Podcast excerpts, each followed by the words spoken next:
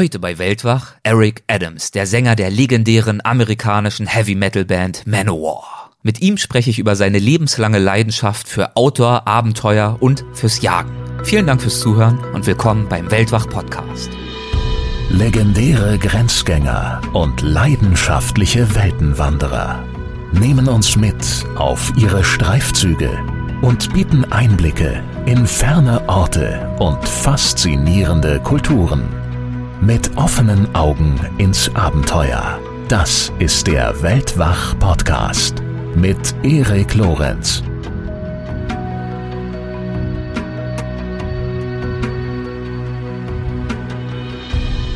To me, when I'm in the woods, it's the most relaxing time because it's the only time I'm really quiet. I play in the loudest band in the world. And anytime I can get away and just in my own private thoughts, that's the way to go. I, I love it. I like to watch the animals wake up around me, and they don't know I'm there because I'm I've already been there an hour sitting waiting for everything to happen. There's so much going all around you that it, you take it all in and you say, oh, "This is this is what life is all about." Some people think that hunters just go out there, they shoot everything they see, and they leave it just because they want to kill something. You know, that's that's just not true.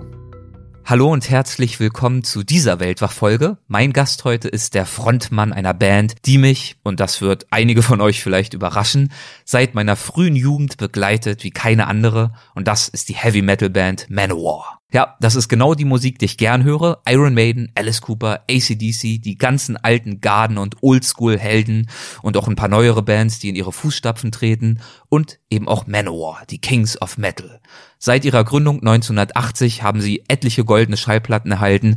Sie haben in ihren Alben mit Legenden zusammengearbeitet, wie dem Filmregisseur Orson Welles oder auch Schauspieler Christopher Lee, der hat zum Beispiel im Herrn der Ringe den bösen Zauberer Saruman gespielt. Ja, und bei ihren Konzerten, da treten sie neben E-Gitarren und Drums auch mit hundertköpfigem Orchester und Chor auf. Einer ihrer wichtigsten Erfolgsfaktoren ist zweifellos der Sänger Eric Adams. Er kann einfach alles singen, von richtig hartem Stoff mit Gekreische und Gegrunze bis hin zum Phantom der Oper oder auch Puccinis Nessun Dorma, eine Arie, die bei Manowars Shows in Italien insbesondere zum Stammrepertoire gehört. Eric Adams ist aber nicht nur Sänger von Manowar, sondern er verbringt auch sehr viel Zeit in der Wildnis, vor allem in der nordamerikanischen, denn er ist leidenschaftlicher Jäger und auch Jagdsicherheitstrainer im Staat New York. Genau darum geht es im folgenden Interview, das wir in Englisch geführt haben, um Erics Liebe zur Natur und seine Leidenschaft für die Jagd. Das ist natürlich ein kontroverses Thema, das ist mir bewusst. Jäger sind für manche nichts anderes als schießwütige Monster, die tötend durch den Wald marschieren.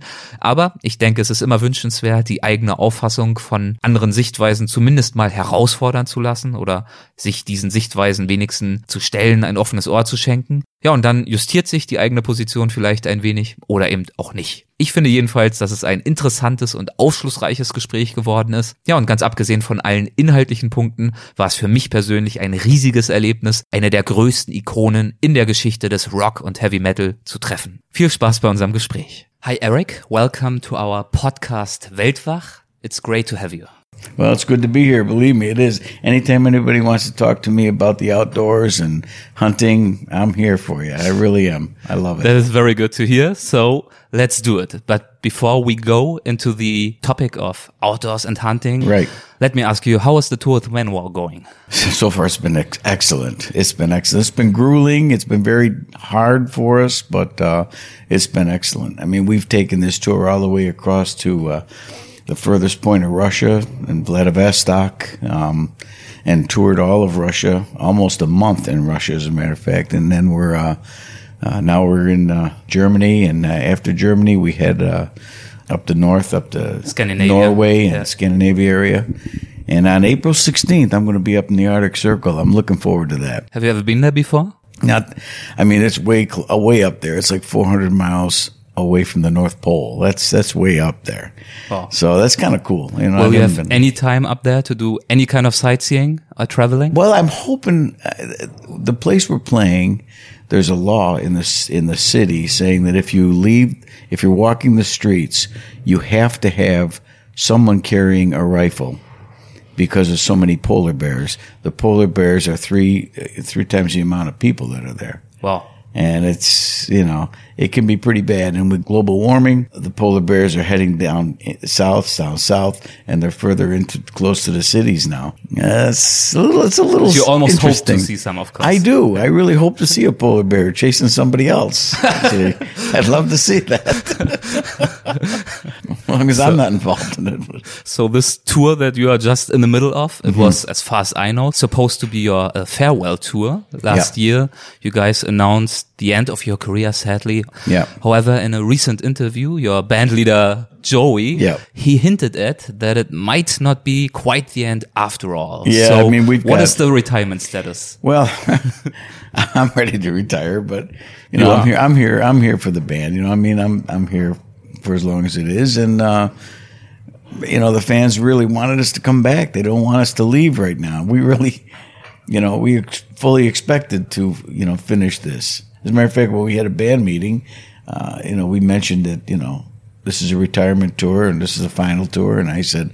Is this our first final tour? You know, we joked around a little bit about Because it. like many people, like the bands- Scorpions and so on, they are Yeah, f- on yeah. a final farewell tour forever. Yeah, and now, but I understand why now because the fans don't want you to go. Yeah. They just don't want. They want you to come and and play more, and so I guess we're scheduling already things for March of next year, and you know, there's a rock opera that Joey's writing now that uh, he announced last night, And you just uh, released an EP, a new CD, just yesterday. just yesterday. Yeah, just also yesterday. kind of a surprise for a band that wants to, you know, take it slow. Yeah, yeah, yeah, yeah. Well, you know what? I personally, I, I, I don't mind. Personally, I don't mind being in the studio at all. Um, it's the grueling on the road that's really bad. It's really, it, it's tiring. It's tiring, and it's rough being away. And it's, you know, it's hunting season back home, and I'm here. You know, my friends are telling me, "Oh, it's great. Turkey season's incredible." You know, so yeah, I, I- there are times when I wish I was playing, and then there are times when I wish I was home hunting. So in s- some shape or form, of course, you will take it a little bit easier in the next years. You will have more time to be at home. How does it feel for you after all these years to see the project of Manowar coming to an end, more or less slowly? Uh, it's bittersweet. I'll be honest with you. It's bittersweet because I, I'm going to miss when it finally does end, and I don't know when that's going to be, but when it finally does end, I will miss the stage. I will miss the fans. I will not miss the music business part of it, but I will miss the stage. I'll miss the fans, and and uh, you know, in that sense, yeah, that, that's kind of rough. But on the other side of it, you know, you can't play forever. You just can't play forever, and all good things have to come to an end. And but I'm hey, you know, when I'm on that stage, I don't get tired. Yes. I, I You just don't don't, get tired? tired. I just want to keep playing and keep playing. And like the show we played in Bulgaria, we played for five and a half hours one night on stage. We just kept playing. it's like the playing. record for the longest rock or heavy metal show ever, Yeah, right? it really was. I mean, and it, it was funny because we were in the dressing room after the show was over, and the crowd didn't want us to leave. And Joey popped in the dressing room. Said, "You want to go back out?" I says, "Okay, let's do it." and we just stayed out on the stage, and he'd announce, "You you guys know this song? Remember the song? Play it." Okay, and it was it was fun. It was great. Really good. So let's look a little bit back, but not only with regard to Manowar, but also with regard to your own biography mm-hmm. and especially with regard to your passion to the outdoors. Yeah, yeah. When and how have you been for the very first time introduced to the wild? my dad, and it's imprinted in my brain, but my dad took me hunting with him one time on his shoulders. He carried me on his shoulders into the woods, and I still can smell the woods. You know, I smell the, the leaves. I can still smell that. It's a vivid memory.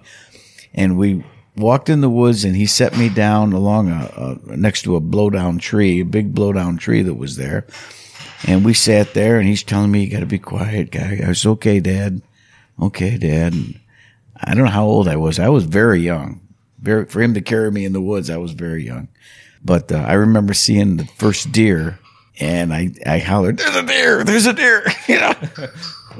the deer took off running, of course. And my father, the king that he was, he, he, he just laughed and shook his head and said, well, there we go. Okay. Hunt's over. Let's go home, you know, and he took me home. But that was my first experience. In in the woods with him, and I it, it just was indelible in my brain. It was it's there? So your first outdoor experience was also at the same time your first hunting experience. Yes, it was it. So Yeah. it also forever has belonged kind of together for you, both It- of it these is. aspects. It is. I mean, I, I love the outdoors. Period. I mean, you know, even at home, you know, anything having to do with the outdoors, I'm there. I am there. I don't care what it is. It's uh, for example, well, I don't care what it is. It could be helping somebody do a job outside that he's a friend of mine, and yeah, okay, let's do it. No problem. It could be fishing. It could be um, on on a sailboat. You know, anything like that. Uh, I live in the Finger Lakes back home in New York. I live in the Finger Lakes area, and there's just lakes everywhere. If you fly over it, it looks like a hand, looks like fingers. And um, yeah, I mean, I, I go boating all the time and water skiing. I mean, uh, you know, I'm into it. I just like being outdoors. I'd rather, I mean, what's there to do indoors? You sit down indoors, you sit, shoot the shit with your wife for a while and watch TV and shit. What's there to do? you know, outdoors there's just so much more to do. And it's just, I just love it. I love it. How do you feel outdoors? Like when you're in the woods, for example. Um, it's if to me when I'm in the woods, it's the most relaxing time because it's the only time I'm really quiet. You know, everything's really quiet. I play in the loudest band in the world, so anytime That's I can, another record of yours. yes, and anytime I can get away and just you know in my own private thoughts, that's the way to go. I, I love it. I love being up in the tree stand. Sitting there, and if the deer bother me, okay, fine, I'll take it. But yeah, I'd rather just sit and enjoy nature. I like to watch the animals wake up around me and they don't know I'm there because I'm, I've already been there an hour sitting waiting for everything to happen. So So this is kind of what being one with nature means to you, Yeah. right? Yeah, To really, really. be in the rhythm with the animals and maybe the sun rising, Exactly. the fog lifting from the ground. there is nothing more gorgeous than seeing the, you know, the fog in the woods and the sun coming up through there and the rays of the sun through the fog in the woods and then seeing an animal come walking through there. I mean, eh, it's hard to imagine in your brain what that's like. But if you're out there in the field, you not only see it, you hear it, you hear the animal coming. You know, there's, there's so much going all around you that it, you take it all in and you say, oh, this is, this is what life is all about.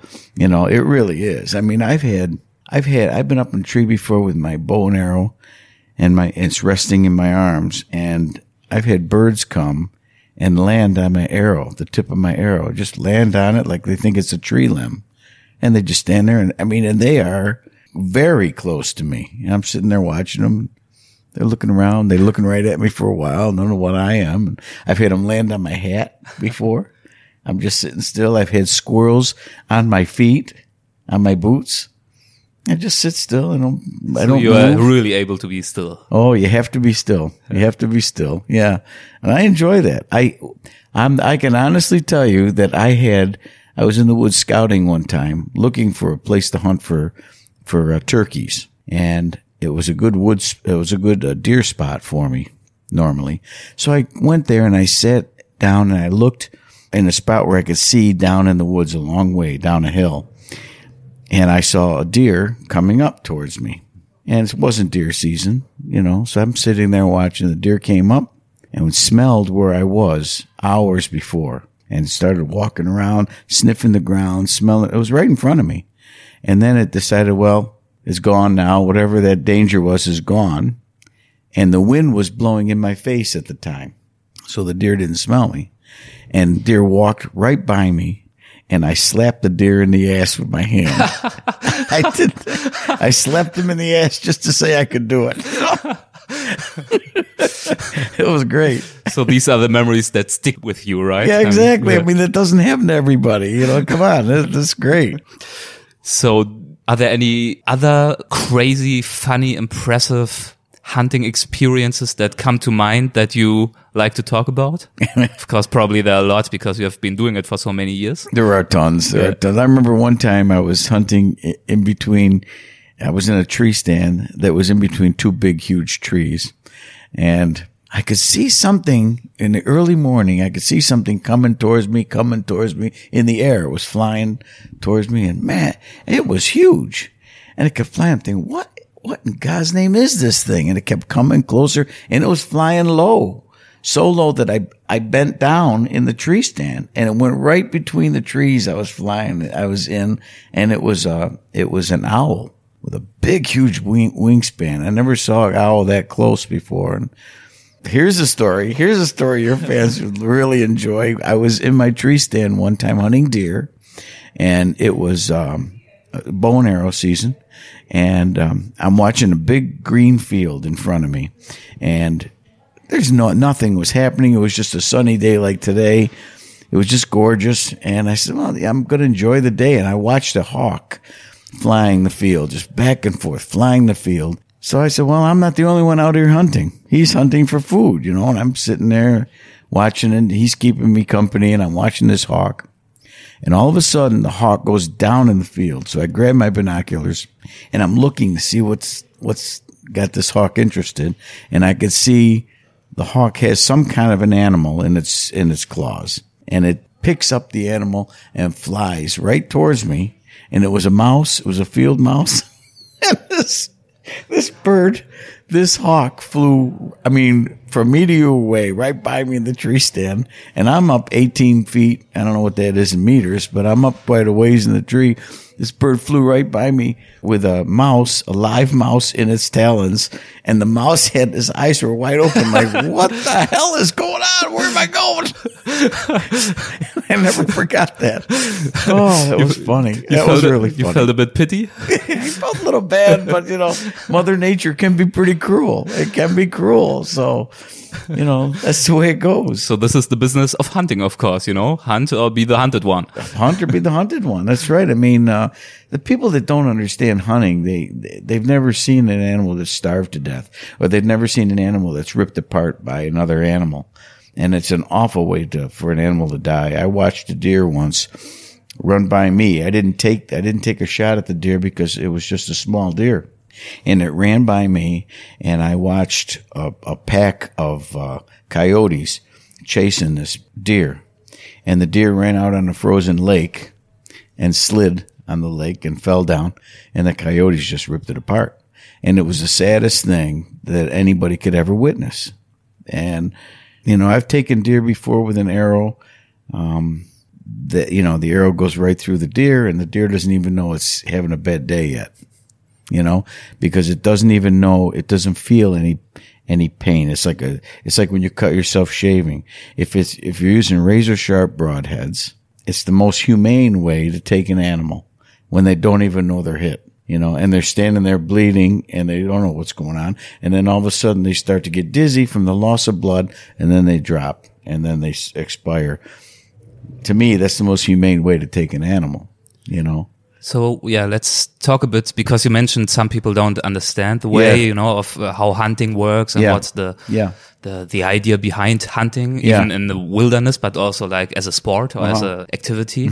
So I am not a hunter myself, Mm-hmm. Right. though I have participated in a hunt once, and Mm-hmm. it was in Australia on a farm, a big farm full of eucalyptus forests and beautiful bushlands. And we, in fact, we hunted for kangaroos, which sounds a little, little bit like a cliche. Oh. Yeah. But of course, it was like a big sheep farm, and the kangaroos they are so numerous Mm-hmm. that they damage the fences and they eat away all the grass that is so urgently needed. Right. So I didn't pull the trigger myself, but I accompanied the farmer, and he took the shot, and we collected the animals and processed them and skinned them and all this kind of stuff. Mm-hmm. Right. So this is the humble extent of my hunting experience. Yeah. That's about it. Yeah. So I'm really interested in finding out more about it. So Yeah. what is it that you love most about hunting?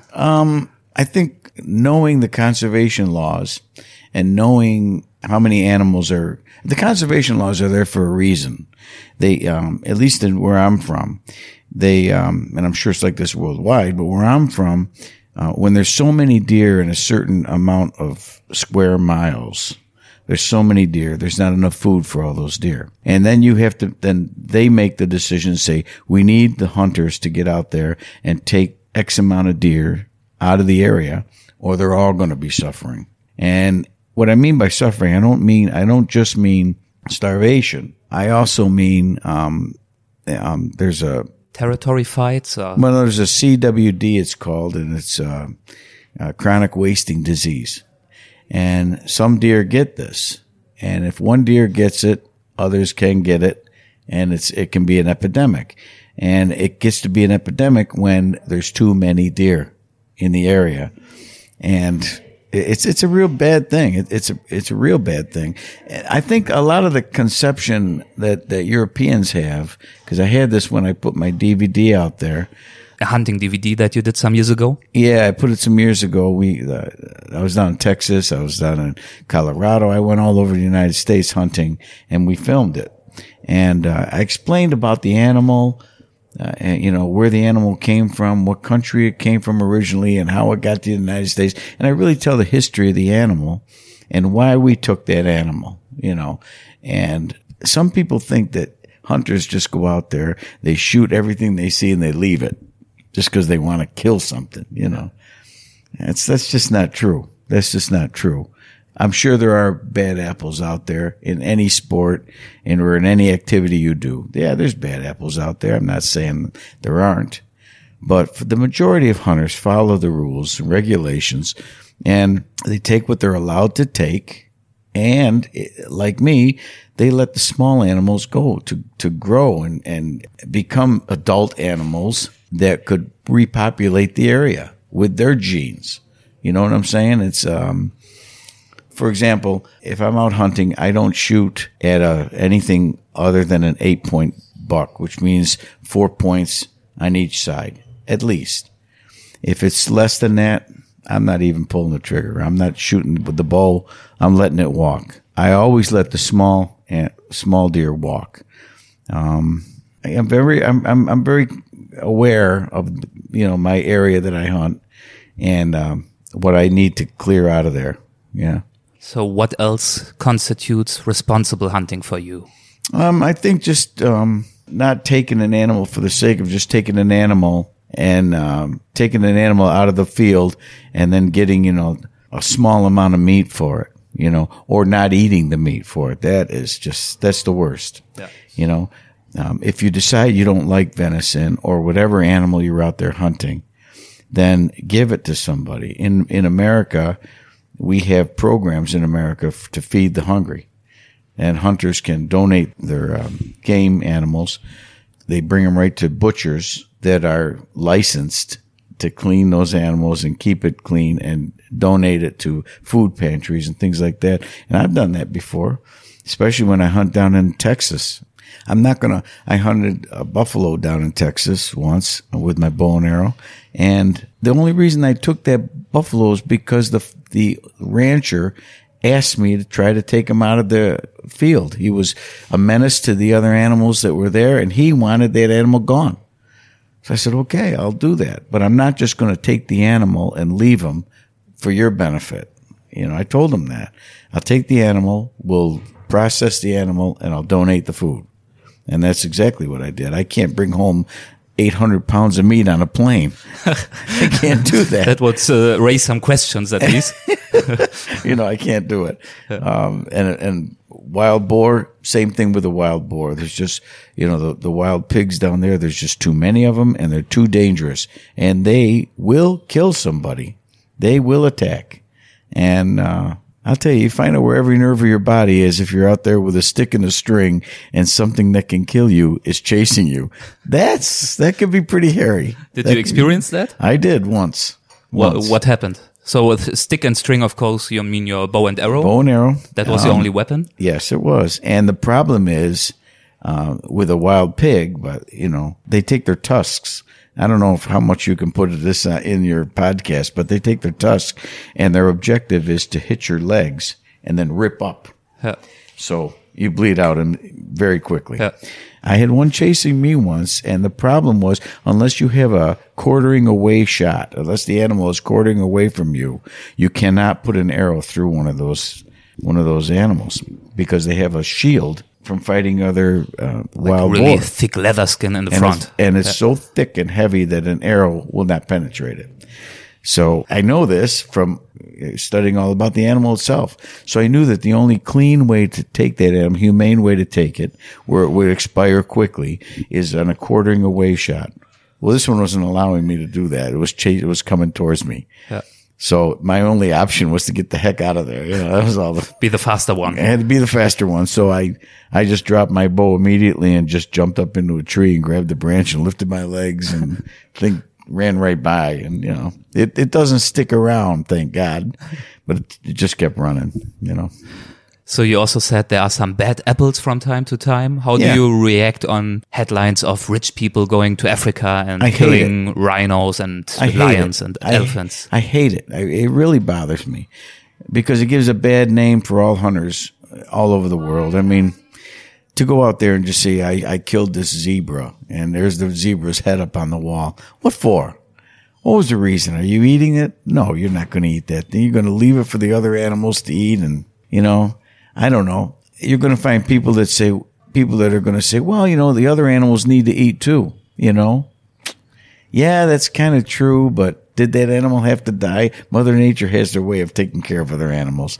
And unless I have a reputation of telling people, I teach the bow course and I teach the gun course back in where I'm from. And I tell all my students, I say, look, if you're not going to eat it, don't kill it. Hunting doesn't mean that you're actually going to kill something. Okay. Hunting means that you have the opportunity to kill something. That's the hunt. The hunt is over when you pull your bowstring back and the animal has no idea you're there. That's the hunt. No. It's over. If you pull the trigger and take that animal, that's a whole different game now. Now it's, now it's the time to harvest that animal, clean it, skin it, clean it, take it home and either give it to people or eat it yourself. It's a whole different thing. But the hunt is over after you have a full draw on that deer or animal you're hunting and he doesn't know you're there. That's what the hunt is. I don't care. People go out there and hunt with a camera, you know, and it's fine. That's okay with me. That's hunting, Yeah. you know. Um, I, I like the taste of venison. My family likes venison. Um, I like the taste of wild boar. So does my family. Buffalo, they loved it. Okay. But uh, ducks, geese, we don't like it. So I don't hunt it. I go out there with my camera and I film my friends hunting, but I won't pull the trigger on an animal that I'm not planning on eating. I'm not going to do it. So in a sense, you know, when I'm out in the field and I'm hunting, unless that animal is about to attack me, I let it go. I let it go. You just said that you are a bow instructor because you are very skilled with a bow yourself. Yeah. And you're also an instructor for hunting safety in Yeah. the state of New York. Right. You teach all the hunting safety rules and regulations that apply there and that allow hunters to go out in the field. Right. How did it come about that you are an instructor for that? That's a good question.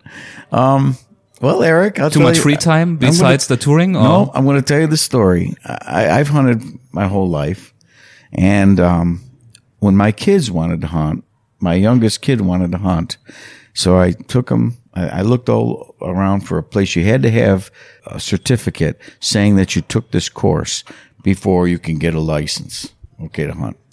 So as soon as I saw something in the newspaper or advertised, the day it was advertised, I would call to get my son in the course full. The course is full.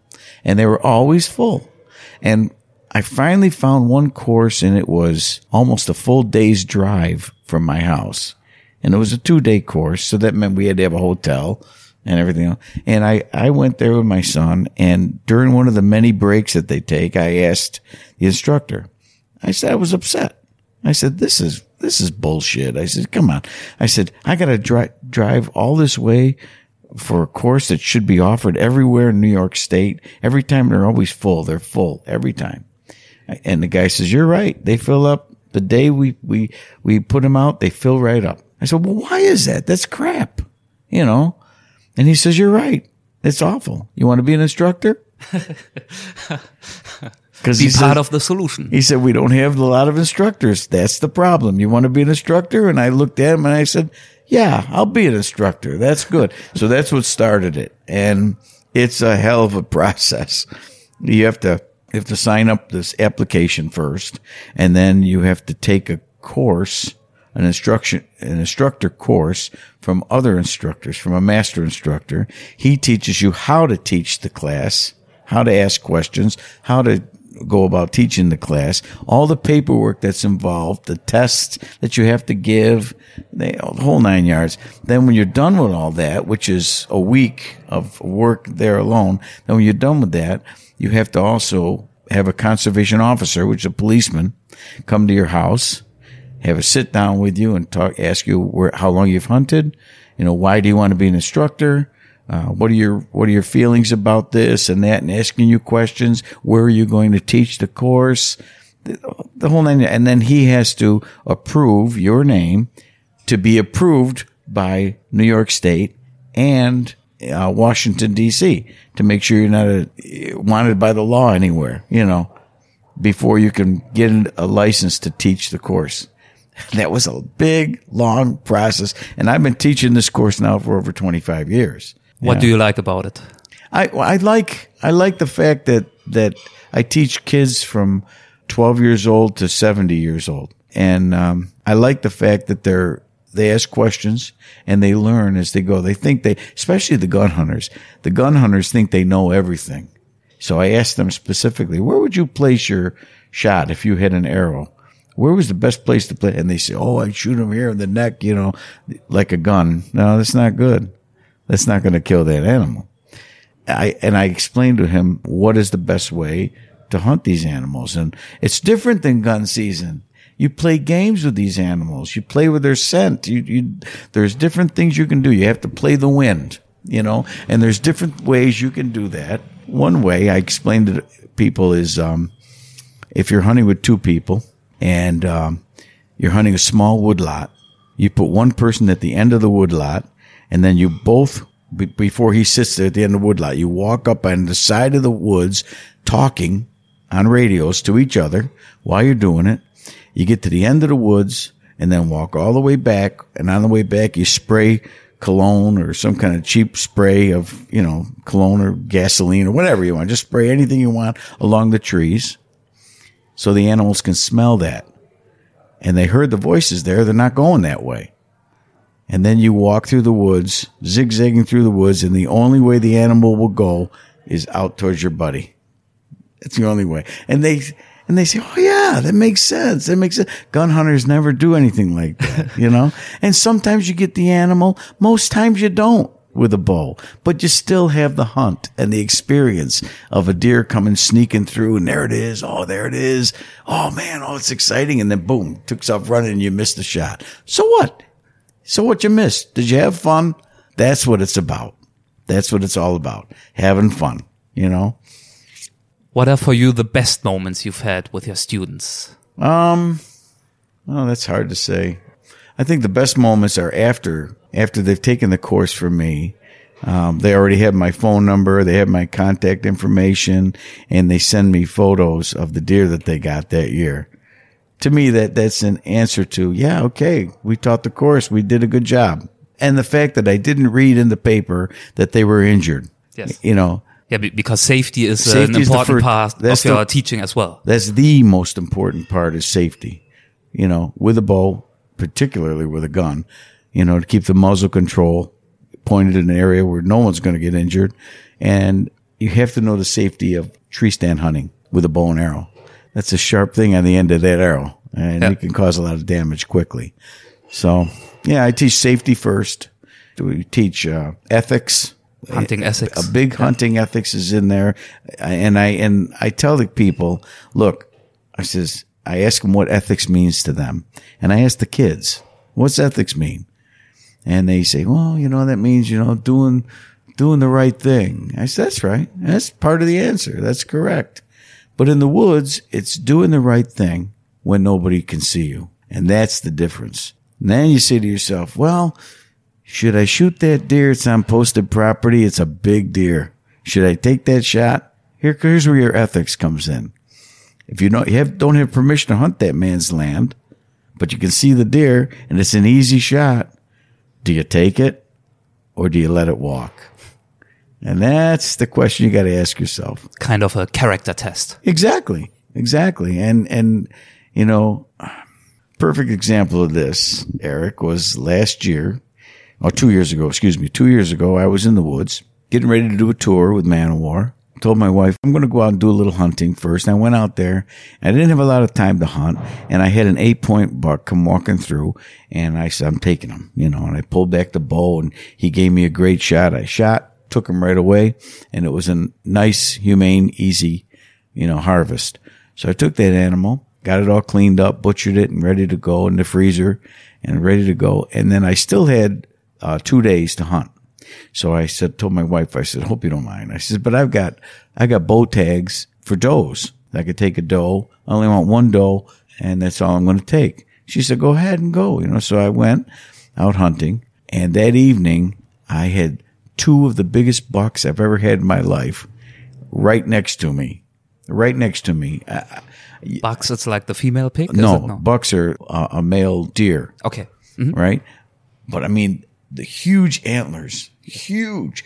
And I just got through taking a small eight point buck because I was in a hurry and I didn't have a buck tag to shoot the buck. All I had were doe tags. And this buck was almost begging me to shoot.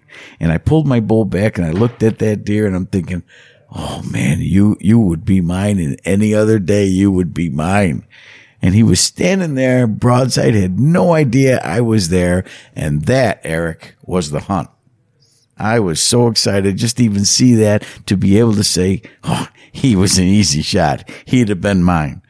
Just to say that, that was, that was the hunt, you know, for me. And when I came back, I told my friends about it. Oh, you should have taken him for crying out loud. I got a tag. I got, it's not, what's, what's so great about that when you take an animal like that and you know in your heart that, come on, it wasn't really yours. You did it illegally or whatever.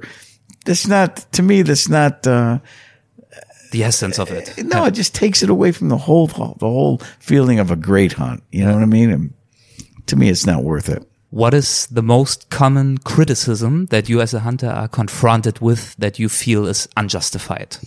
I have, well, you got good questions here, Erik. Very good. Um, I've had uh, non-hunters, people that don't understand hunting in- any way, and they just want to know why I can go out there and shoot that innocent animal. What did that animal ever do to you? How can you do it? I've had people screaming at me about it. How can you kill, shoot an arrow into that poor defenseless little animal? What did he do to you? And, you know, and the best answer I could give you is what my friend told me when it happened to him, because it happens to most hunters at some point in their life. My friend had an argument with a woman who was screaming at him at the top of her lungs, saying the exact same thing I just told you. How can you kill that poor animal? You're sick. What's the matter with you? That kind of thing. And he looked right at her and says, ma'am, you don't understand. He says, I've been married for 40 years. I need to kill something. That's what, that's what he said. That's what he said. okay, there you have it. okay. That's hard to reply to in a funny way for this lady. Okay. But do you also ever try to have like a real argument if you're No. if No, you are facing like a non-hunter No, an anti-hunter? It's a waste of time. It's a waste of time arguing with them. Um, what I try to do is, I mean, I, I tell my students this too. If you run into an anti-hunter, and you will, uh, don't argue with them. Don't argue with them. Take your phone out. But why not try to have a discussion with them? Like today, you are talking to me, and I told you before Yeah. we started the interview that Yeah. some of my listeners might not fancy the activity of hunting too much, Right. But that it is a good opportunity maybe to Yep. show your thinking behind Yes. it and to show your responsible way of acting Yes. with regard to hunting. And I do. Yes, I believe do you. But start why? that. But why do you not feel the inner urge to also have this conversation with other people? Well, I have had conversations with other people. Mm-hmm. all right. And they say, how can you kill an animal? What's the matter with you? And blah, blah, blah, blah, blah. And I say, too well, extreme for you too, I said, it's, it's, I eat the animal. That's why, cause I eat the animal. And they say, you don't need to do that. You can go to the grocery store and buy that. I said, yeah, you're right, but you can't go to the grocery store and buy venison from a field. Yeah. You know, you buy processed animals. Then I don't want to eat processed animals. I just want, this is something that I, I wanted to bring home and eat with my family. And then I tell them, I said, you don't mind killing animals? And they say, I don't kill animals to survive. I said, you don't? No, I don't. They say, I said, so the cotton underwear you're wearing right now didn't kill any animals? They say, no, no. I say, well, how about the plow that runs through the field and rips apart animals while they're going through the field to plant cotton for your cotton underwear? And they rip worms and they rip little rabbits apart and they rip this and that. That's okay for you? But a deer with the big brown eyes, they're, they're not okay. Where does, where do you draw the line? Hmm. You know, and then they say, well, that's not real. I mean, that's, that's, so, you know, they're just insects and they're just an, small ant. They're still animals. They're still living beings that you ripped apart just so you can wear clean underwear. I mean, think about it. You know, everything you do, the salad you're eating, you're not eating meat, but you killed something to have that. There's no argument. And then they look at you, you're an idiot, you're crazy. Okay, I'm crazy. Oh, that's fine. It's Leave fine. me alone then, because I'm crazy. With a firearm, be careful. you know, But I think the argument is also really good that you just made. It's natural meat. It's harvested in a responsible manner. Exactly. Much more responsible than, you know, all these massive cow farms that you see somewhere in America or whatever, Exactly. where they don't really have a really good life. Exactly. So, exactly. yeah. I mean, you know, I it's it's uh I don't like to hunt if it's not a if it's not a fair game. You know, here's another thing with me. I mean, if I if I have a shot and I miss, I don't take the second shot, even if the animal's standing there. Like, what the hell was that? You know, what was it? I don't take another shot. Why not? Because I think that I blew it. You know, that's part of the hunt for me as an individual. I practice hard. You know, I shoot. My wife can't stand it because I'm in the yard shooting every night almost. And, and if I misjudge the distance of that animal and I miss it, that animal deserves to live another day. I just blew it, you know, and that's okay. That's, he won. That's part of the hunt, you know, and I don't know. I mean, I just, I like that. I really do. So For the last part of the interview, I would Yeah. like to get back to Manowar a little bit, if that's fine with you. I think we sure. still have a few minutes left. sure. So, yeah, you obviously had a pretty long and successful career with Mm-hmm. Manowar, and all things have to come to an end at some point. Right. You already said that, but also you guys, you don't yet really look that weak and wrinkled and old. so why did you feel that this is like a good time to call it a day or almost call it a day? Why now and not five years ago or five years in the future? Yeah, I mean it's it's um I, I don't know what it is. It's uh, almost uh, almost compared to a sickness that you have to play, you have to perform. Uh, you know, my whole life. I made my first record when I was 12 years old. You know, I played in my first band when I was 10 years old. I was a little kid, and I've been playing It's ever like the kids, right? It was called. Is that true? Uh, well, that it turned into a band called the Kids, Okay. but it wasn't that when we first started. And and uh, you know, so I played many, many, many years on stage, many, many years on stage, and and I don't get tired of the stage life. I get tired of the travel, and you know, being away from home and being away from my kid's birthday, and you know that kind of thing. It's time for me to just, um, you know, when, when retirement was a was brought up, I thought, you know what? That's Doesn't not the worst thing. That's not the worst thing in the world. You know, we, we've we've made I don't know how many albums are out there now. 12 or 13 or something yeah, like that. twelve or thirteen studio albums. There's 150 albums that aren't studio albums out there that people have recorded. But you know, there's just I've left I left a mark. We've all left a mark in this world, and um, it'll be around when I'm dead and gone. And when do you call it an end? When when they don't want you there anymore, or when they want you there? You know, and right now they want us there. So it's it's for me, it's a good time to say, and it's been fun, everyone, and thank you for for being there for me and giving me the opportunity to to remember all these great times. You know, if you think like 20 years in the future and you're sitting on your veranda with a cold beer and you look into the sunset, not singing anymore, but still kind of feeling the mark that you've made. Yeah. What would the mark look like in order for you to feel really pleased about it? I think I think the mark is is what the fans have already told me that you know here's a singer who can, and I'm not saying this because I don't have a big head, okay, but here's a singer who can who can sing raunchy when the song when the character in the song demands it. Here's a singer who can sing pretty when the character in the song demands it. And um, to me, to be able to do both and to be able to to have a, a certain quality in my voice that when I say sing something, people know it's me just from hearing it.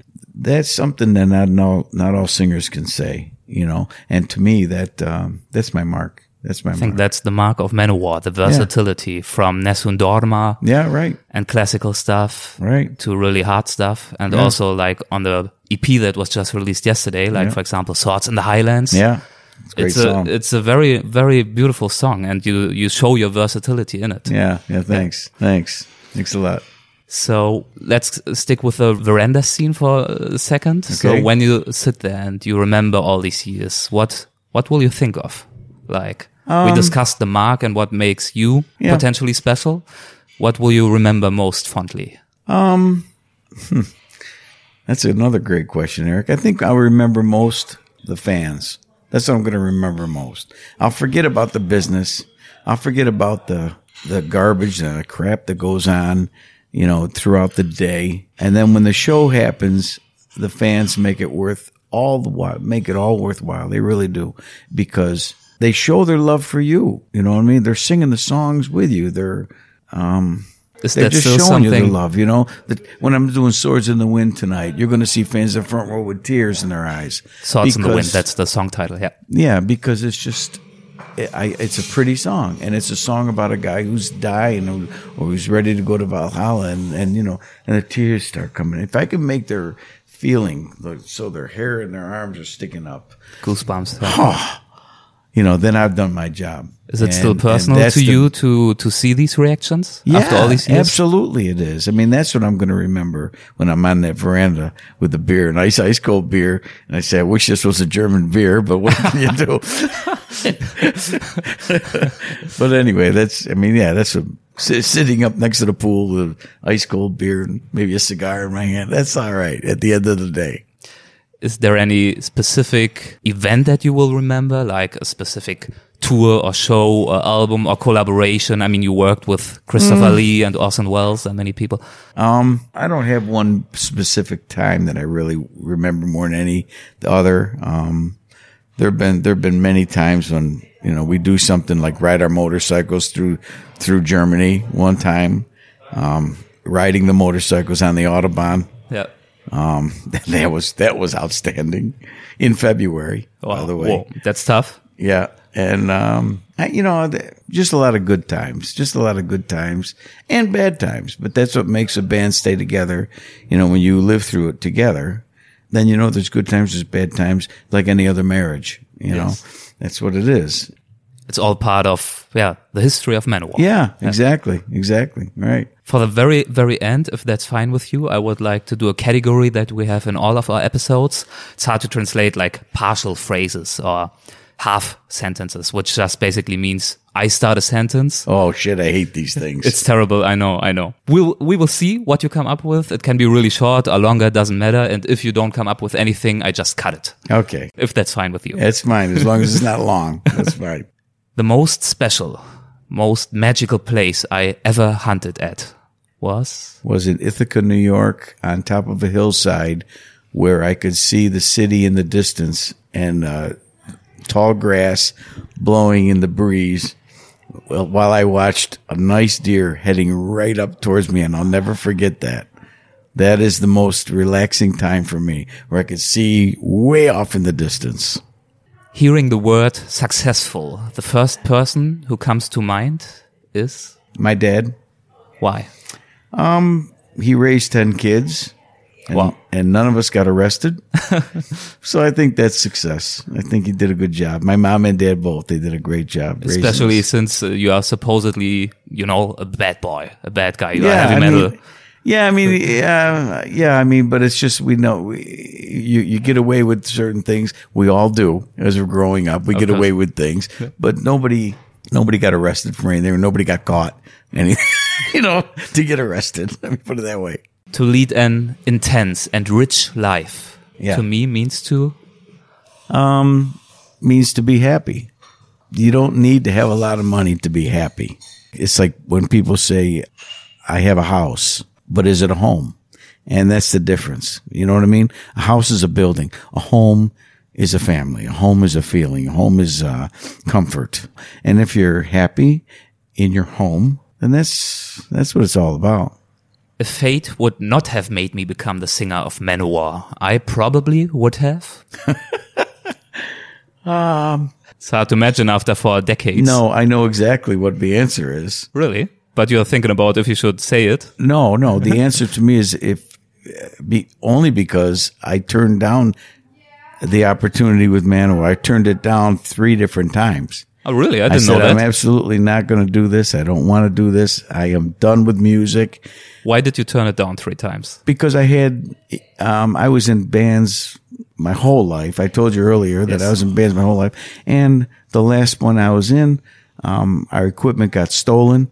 I still had to pay for the equipment and it was all stolen. And I, I said, this is the end. You know, I put my wife and my family through enough and this was the end. I, I'm giving this up and I'm just going to cut meat for the rest of my life and be a, be a meat cutter for the rest of my life and be happy doing it, you know?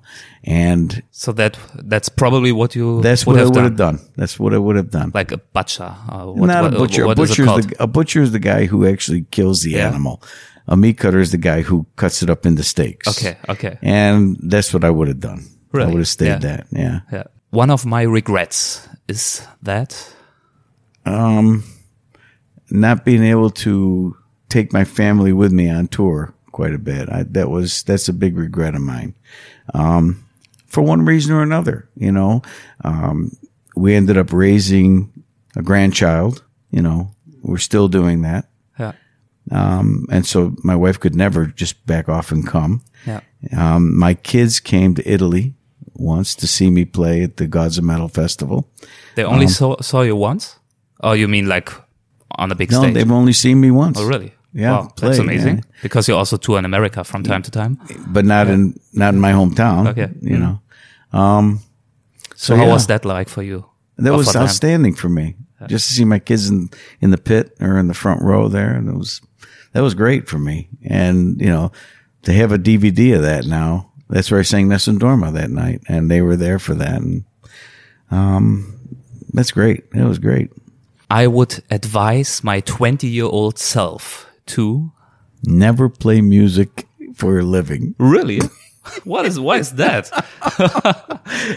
you said Um, that you are having some troubles with the music industry as such. And Well, find it no, it's not that. It's not that. It's just that um, it's a, it's a very hard. People people look at the bells and whistles of it, but they don't see the hardship that goes along with it. At the end of the day, you know, and you really have to, you really have to love music to stay with it. You have to love it because you put up with a lot, and it is what it is. You know, I tell I tell people if you love your kid and he picks up an instrument and wants to do this, you know, and he and you love him, break his hands. that is really brutal. That's right. Break his hands. okay, two more, then we're done. Yeah. If a university would ask me to give a graduation speech, Yeah. I would tell the graduates, Um, I would tell the graduates to do what they love to do for a living. Do what they love to do. What, what's in your heart. Because there's a saying, and I'm sure you've heard it, that if you love what you do for work, you'll never work a day in your life. And that's the truth. I love what I do up on that stage. It's not work. It's not work to me. But for someone to come and watch me perform, I'm soaking wet after the second song. They say, Jesus, I couldn't do that. You know, that's how could he do that? That's it. But it's not work. It's a love of, it's a love that I have. When I think of the future, Yeah. Oh, it's a very open one. yeah. When I think of the future, I get satisfied. I, I get satisfied with it. Um, because I, when I think of the future now, I think of seeing my sons going to their weddings, you know, um, watching my grandson graduate. You know, that's, these are things that are for me that I'm looking forward to in the future. Um, and hopefully maybe singing a song at the, at the, at the wedding. You would do that probably. Absolutely. I would. Absolutely. I would. Sure. I wish you all the best with your future. Thanks, Erik. I hope it will be really, really good, as good as the past has been. I Thanks. thank you very much for many, many years of good and inspiring music that you have given me personally, but many other people as well. Thanks. And I thank you for the time that you have taken today. You will head straight to a show Yeah. that you're doing here in Dortmund. I will Yeah. watch it, of course. That's great. That's great. All right, Erik. Thanks really for a nice great interview. It was a really good interview. Great. Thank you. Thank you. Thanks a lot. Bye. Take care.